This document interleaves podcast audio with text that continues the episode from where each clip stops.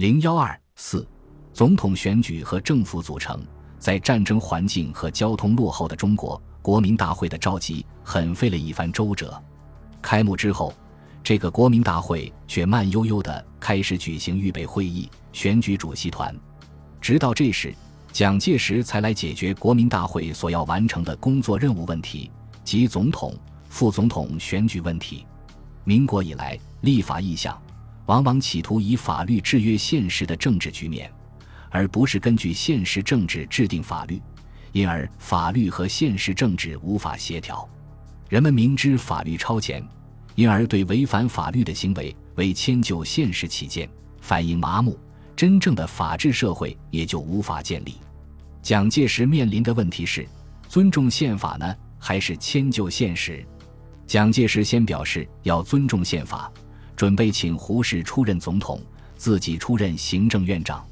三月三十日下午三时，王世杰向胡适传达了蒋介石的意见。据胡适日记记载，蒋公一语宣布他自己不竞选总统，而替我为总统候选人，他自己愿做行政院长。我承认这是一个很聪明、很伟大的见解，可以一兴国内外的耳目。我也承认蒋公是很诚恳的。他说：“请世之先生拿出勇气来，但我实无此勇气。”三十一日晚上八点十五分，王世杰来讨回信。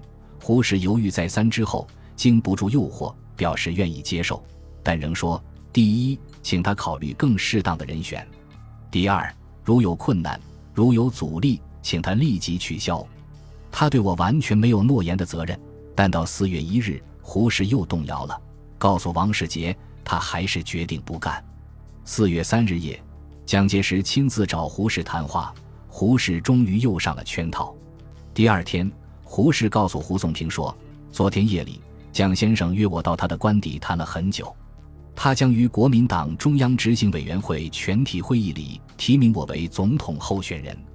他说，在这部宪法里，国家最高的行政实权在行政院，他这个人不能做没有实权的总统，所以愿将总统让给我，他自己当行政院长，或者由他当总统，要我担任行政院长。蒋先生的态度如此诚恳。”我很感动，于是我说：“让蒋先生决定吧。我这个人可以当皇帝，但不能当宰相。现在这部宪法里，实权是在行政院，我可以当无为的总统，不能当有为的行政院长。象征性的进行竞选，实际上由蒋介石这位国民党总裁未来的行政院长遴选为总统，在大粪堆上插一朵花，这就是民主。”胡适忘记了他的朋友傅斯年的忠告，这位仍然保持着浓厚的士大夫意识的自由主义者，他的民主理念也仅此而已。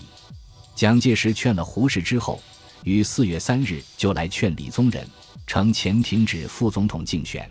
他认为军人不应竞选，免到民国初年军人把持政治之负者。蒋介石的这个理由很难成立，他本人不也是军人吗？难道他的权力不就是在军事权力之上建立起来的吗？大家都是过来人，他的要求自然遭到李宗仁和程潜两人的断然拒绝。蒋介石当时是要孙科出任副总统，并根据国大代表纠纷的经验，主张总统、副总统候选人由党提名。但这时自由竞选的锣鼓已经敲响，难以收场了。尤其是李宗仁。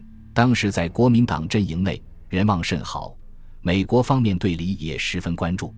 据美国《时代周刊》驻华记者格鲁恩报告，有一件事情很确实：傅京波与司徒大使坚决拥护李宗仁参加副总统竞选。当蒋总统以高压手段干涉时，二人都感惊恐不已。他们对于李宗仁并不存有幻想，他从前是一位军阀，具有军阀的种种缺陷。但他们觉得他能虚心接受忠告，他是改革的真实象征，且能成为蒋总统与一般自由分子间的桥梁。李作为贵系的领袖，竞选一个无权的副总统，在政治上别有深意。据黄绍竑回忆说，李宗仁有密信给他，李要竞选副总统的理由，其中有李宗仁认为蒋介石必然失败，竞选如成功。遇有机会即可同中国共产党和谈收拾残局。他判断北平一定守不住，不愿束手当俘虏。即使竞选副总统不成功，也好借口离开北平。也就是说，他要在副总统的位子上等待机会，从蒋手中接收国民党的军政权力。所以，李宗仁一定要竞选副总统，而蒋对李之竞选十分不满。但蒋在事先并无准备，临时抱佛脚，就弄得手足无措了。当时，李宗仁认为他对自己参加竞选早就请示过蒋介石，蒋并无异议，而且他事先还曾征求过孙科的意见。孙科曾表示不参加竞选副总统，对李竞选副总统表示支持，因此他坚持要参加自由竞选。据说孙科决定竞选副总统之后，曾要求蒋介石于三月二十八日召开国民党临时中央全会，决定用政党提名副总统的方式。通知发出后，于右任十分恼火，说：“这孩子连我的老账也不买，要用政党提名来压倒我吗？”我本来争不过你，不过你不能把我竞选的机会也拿去。于是，于右任邀同李宗仁、程前及一般党国元老觐见蒋介石，要求自由竞选。蒋介石既要胡适任总统，又要孙科任副总统，这一班子大概孙科是不会承认的。孙科之竞选副总统是以蒋介石任总统为前提的。那么，胡适任总统，谁来任副总统？从现有资料看，蒋介石并无以胡、孙为竞选班子的明确选择。司徒雷登向国务卿报告中的班子搭配，即孙任总统，李为副总统，或胡任总统，孙任副总统，不过是一种猜想。因此，蒋介石劝胡适任总统，确实是权术之意味极大。胡适只知道自己要当总统了，他的副手是谁？从现有资料看来。他连想都没有想过，胡适的学者气太浓，很容易受人愚弄，确实不是一个政治常才。四月四日，国民党举行临时中央执行委员会全体会议，讨论总统、副总统人选问题，由蒋介石亲自主持。中委们普遍拥护蒋介石做总统候选人，而对于副总统竞选问题则见解不一。于右任、邹鲁。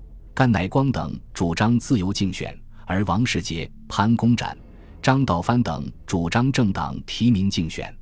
蒋介石在会上致辞，还在做尊重法律的表示：“我于审慎考虑之后，认为第一任总统应具有下述之条件：了解宪法，认识宪政，确保宪政制度，选择亦能守法执法之人，为实现民主之最好保证。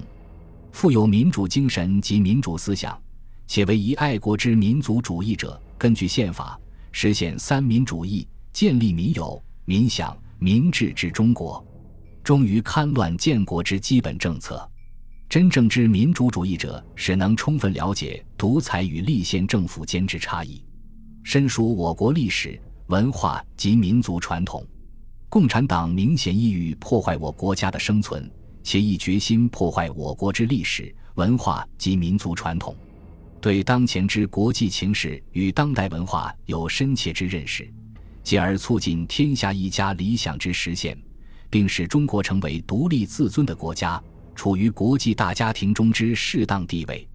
他建议，无人可提具有此种条件之党外人士出任总统候选人，并支持其当选。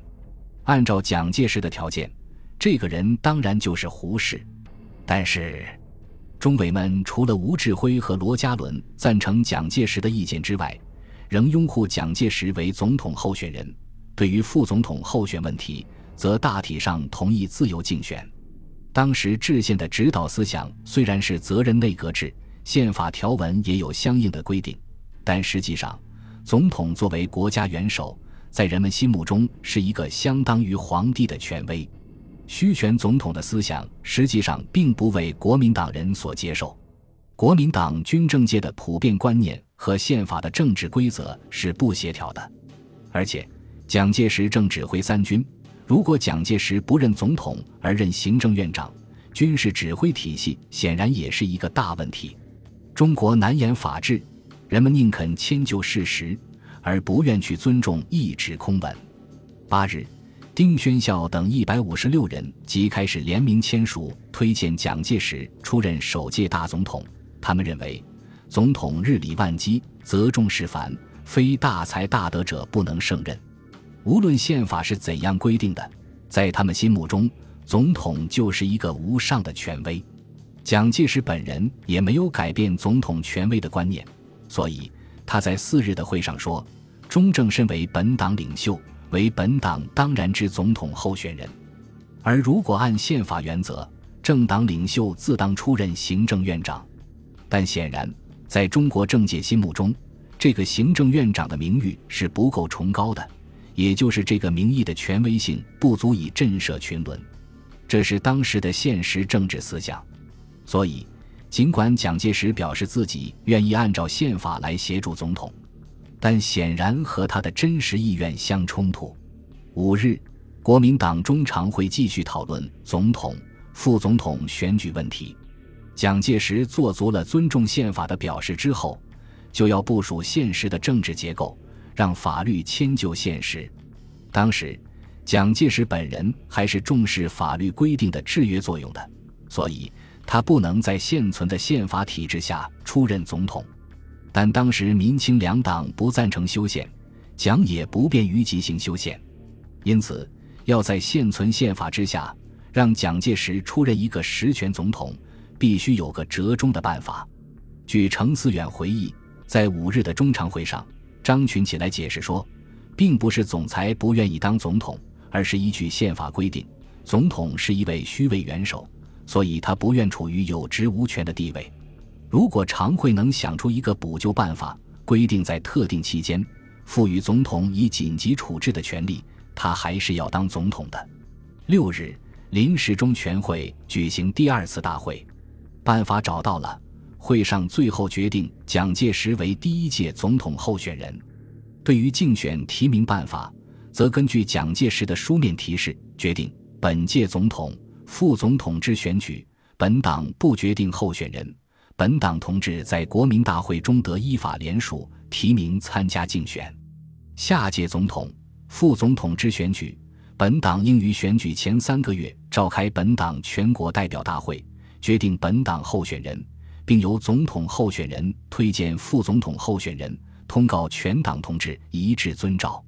下届选举时。凡本党党员非经本党决定为总统或副总统候选人者，不得自由竞选。蒋介石不能不做出了一个迁就党内反对派的决定。